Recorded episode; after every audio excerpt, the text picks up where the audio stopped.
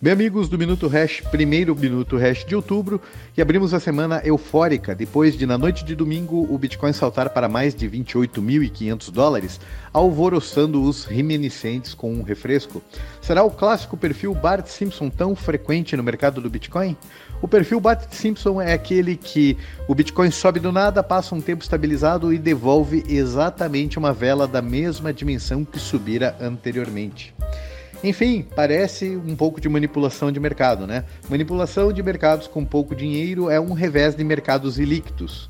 É, e não é um privilégio do Bitcoin. Como estamos no bear market, já expliquei para vocês que estamos em um mercado ilíquido. Se vai ser um BART ou se começamos uma nova onda positiva, só o tempo, senhor da razão, será capaz de apresentar as respostas.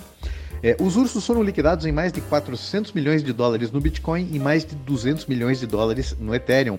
Deu uma bela limpada na alavancagem que estava com um grande viés short. Enfim, e na virada desse mês, o Solana passou o Cardano, mas para efeitos de Hash 5, optamos por manter o Cardano por mais esse mês, já que a virada aconteceu na calada da noite sem um motivo específico, sem um grande anúncio, sem um desenvolvimento, sem um fato conhecido. Simplesmente o Solana disparou. Se essa condição se estabilizar, em novembro faremos a substituição dos ativos no índice por hora, seguimos de olho. No demais, a recomendação é cautela e evite otimismos exagerados e injustificados, mesmo com esse pequeno pump.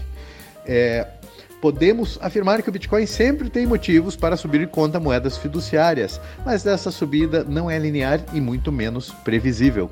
O fogo no parquinho nos títulos públicos das economias relevantes, como Estados Unidos e Japão, ainda não foi devidamente extinto. Seria uma fagulha desse incêndio que faltava para ignitar o mercado do Bitcoin como refúgio para os investidores que enxergam um palmo à frente de seus narizes? Difícil afirmar. Por aqui, torcendo para que o urso esteja de fato entrando num processo de hibernação. Veremos.